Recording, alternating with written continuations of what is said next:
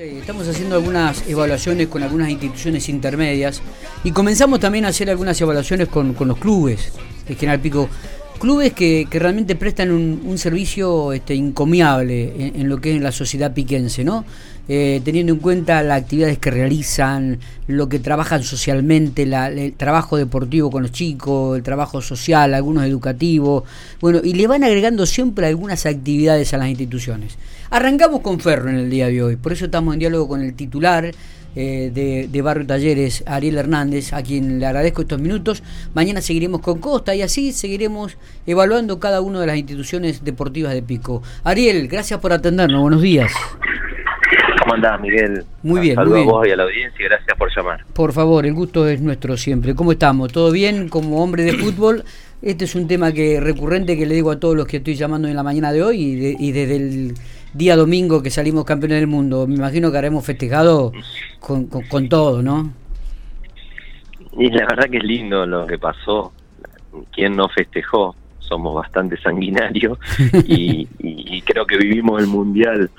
Eh, es algo que, que, ha hablado todo el mundo, pero es raro cómo lo vivimos. Así son los duelos cuando no nos fue bien. Pero bueno, creo que este año había una energía y había algo diferente en la selección en cuanto a, a lo que había logrado este cuerpo técnico. Totalmente. que bueno, que obviamente al principio era lógico que fuera un poquito resistido que, o que se le cuestionaran los pergaminos, pero bueno, encontrar cuatro tipos del perfil este, con, con laburo, con cada uno con una historia en la selección y, en el fútbol argentino, que cada uno aporte lo suyo con un perfil muy bajo, la verdad que creo que logró concretar ese, ese mix de juventud y de experiencia y, darle un poco de felicidad a Di María, a Messi o también y que también la necesitaban después de lo que había pasado.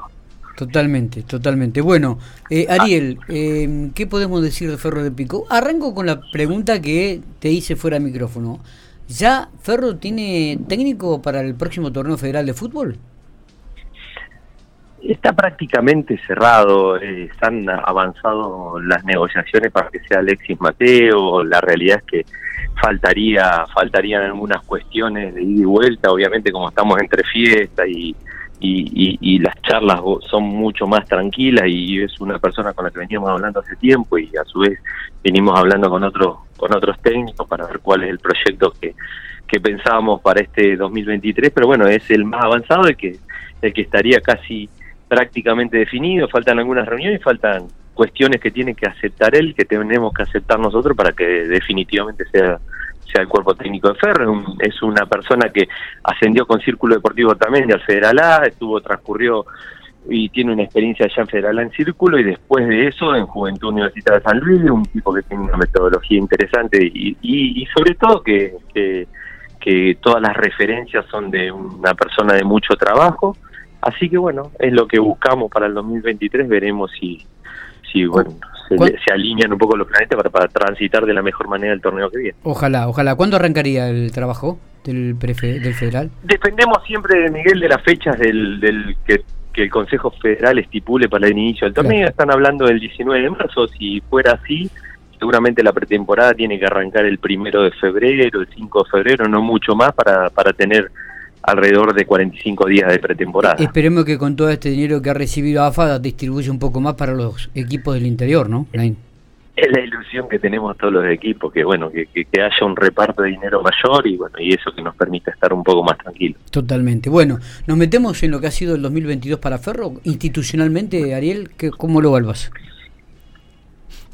Eh, luego con un año raro, veníamos con mucha energía y con mucha potencia de lo institucional en, en, todos los, en todas las áreas, en todas las disciplinas, muy bien, la pandemia generó un hueco grande y a partir de ahí otra vez a reconstruir el club, eh, otra vez a reconstruir que no solo que vuelvan los deportistas, sino que vuelvan los, los colaboradores, los que están en las, en las subcomisiones, así que fue un año raro, duro, complicado y complejo desde lo económico, pero bueno, se pudo llevar adelante, creo que se ha seguido creciendo en infraestructura, en, en, los predios, en los dos predios que tiene el club, y a partir de ahí se sostuvieron las disciplinas, fue un año que, que logramos que dé equilibrio y que, y que se puede se pudo cumplir no solo con los objetivos sino con las obligaciones. Y a partir de ahí bueno recobrando un poco de fuerzas para para ver si, si el año que viene es mucho mejor y, y, juntando gente y colaboradores y volver a, ver cómo se encara el año que viene. Ha, ha cambiado mucho las cosas, lo económico ha modificado el trabajo de los clubes, la participación o, el desarrollo de determinadas actividades, ha cambiado para todos. Y bueno, y hay que amoldarse a ese cambio, a, las cenas, a las polladas, a un montón de cuestiones que, que, son más difíciles de llevar adelante.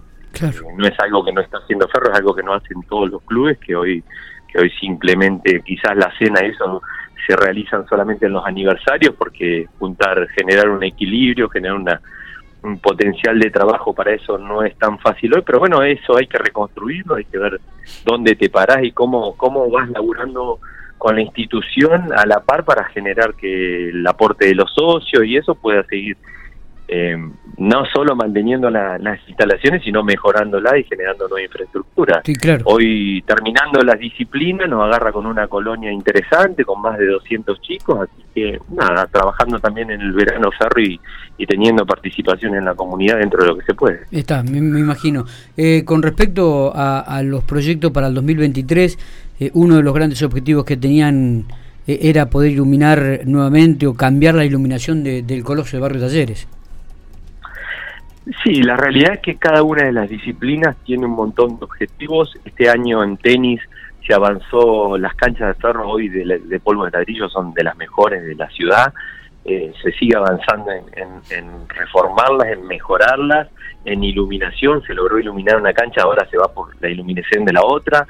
En fútbol, como vos decías, en el Coloso ahí se empezaron reformas de los baños, se arrancó con un baño, hay que hacer reforma de cabinas de periodismo, hay que hacer eh, lograr la iluminación, seguir mejorando un montón de cosas, porque son, como te digo, y lo hemos hablado, Miguel, son infraestructuras muy grandes y cuando arrancas con algo, bueno, hoy el predio arcoíris también, la, gente de hockey fue seleccionada para, para el torneo regional en abril, Ferro Independiente, o sea que hay que hacer mejoramiento, está el Cebollitas en febrero, entonces tenemos un montón de cosas, en algún momento hay un proyecto dando vuelta para mejorar el ingreso al predio arcoíris, hay un montón de proyectos con, la idea de concretarlo y de llevarlo adelante en todas las disciplinas, tanto en básquet como en tenis, como en hockey, en todas, en todas, en todas. Pero bueno, de a poco y veremos y le iremos dando prioridad y laburaremos como comisión directiva para, para concretarlos y para llevarlos a cabo. ¿Cómo termina económicamente la institución este 2022, Ariel? Yo creo que bien, con un equilibrio, no, no, no, no sobra ni falta nada, eh, cumpliendo con una cumpliendo con el personal de mantenimiento, cumpliendo con los profesores de cada una de las disciplinas, tratando de generar recursos y como te digo, eh, cumpliendo también con los con, la, con el mantenimiento y los servicios que tiene que brindar el club y que y que tiene que pagar el club para que la institución esté en movimiento.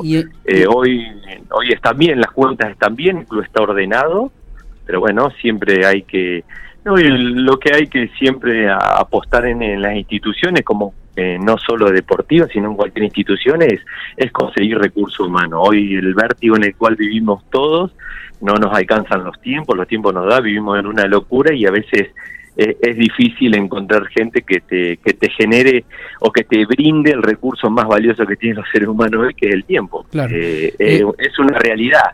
Y, que, y donar ese tiempo para estar en una institución a cambio de nada, simplemente de, de las satisfacciones de, que te puede dar eh, estar aportando a nuestra comunidad, a, que los chicos se generen esa, ese trabajo, esto que nos dio la selección, trabajo, mérito, esfuerzo para llegar a, concretar algo y a que te dé un orden en tu vida, bueno, esa es la participación que dan hoy las instituciones, los clubes en este caso, y, hay que buscar recursos humanos para seguir adelante con eso y que haya gente que lo continúe, que, que yo cuando no esté en el corto plazo o en el largo plazo, la gente pueda continuar lo que nosotros venimos haciendo. Totalmente, digo, y la última, y en lo deportivo, Ferro que se, se inscribe y participará de dos actividades federales, ¿no? Como es el fútbol en el Federal A y en la Liga Federal de Básquetbol. Sí, en enero ya arranca el Federal de Básquet, así que ya la subcomisión de, de Ferro Básquet ya está laburando en eso. También con un año campeón provincial después de mucho tiempo, algo que que es histórico para la institución, haber salido campeón provincial después de muchos años de All Boys y, de otros equipos. Bueno, hoy con muchísimos chicos en básquet ha crecido eh, ha tomado una dimensión tremenda del básquet y bueno, eso gracias a, todo el laburo que se hace desde ese lugar y todo lo que genera el básquet federal y hacia abajo con, con una impronta de, los coordinadores, del laburo que se está haciendo. Así que mm. contentos por eso y, seguramente transitaremos el torneo federal de básquet y el de fútbol de la mejor manera posible. Eh, tratando de tener presupuestos equilibrados, de cumplir y de que y de tener una muy buena o la mejor representación posible de la provincia y de la ciudad. Ariel, gracias por estos minutos, éxitos, ¿eh? Gracias Miguel a vos por estar presente siempre, felicidades para vos, para tu familia, para, los, para la audiencia y para toda la, la ciudad de General Pico y la provincia de La Pampa.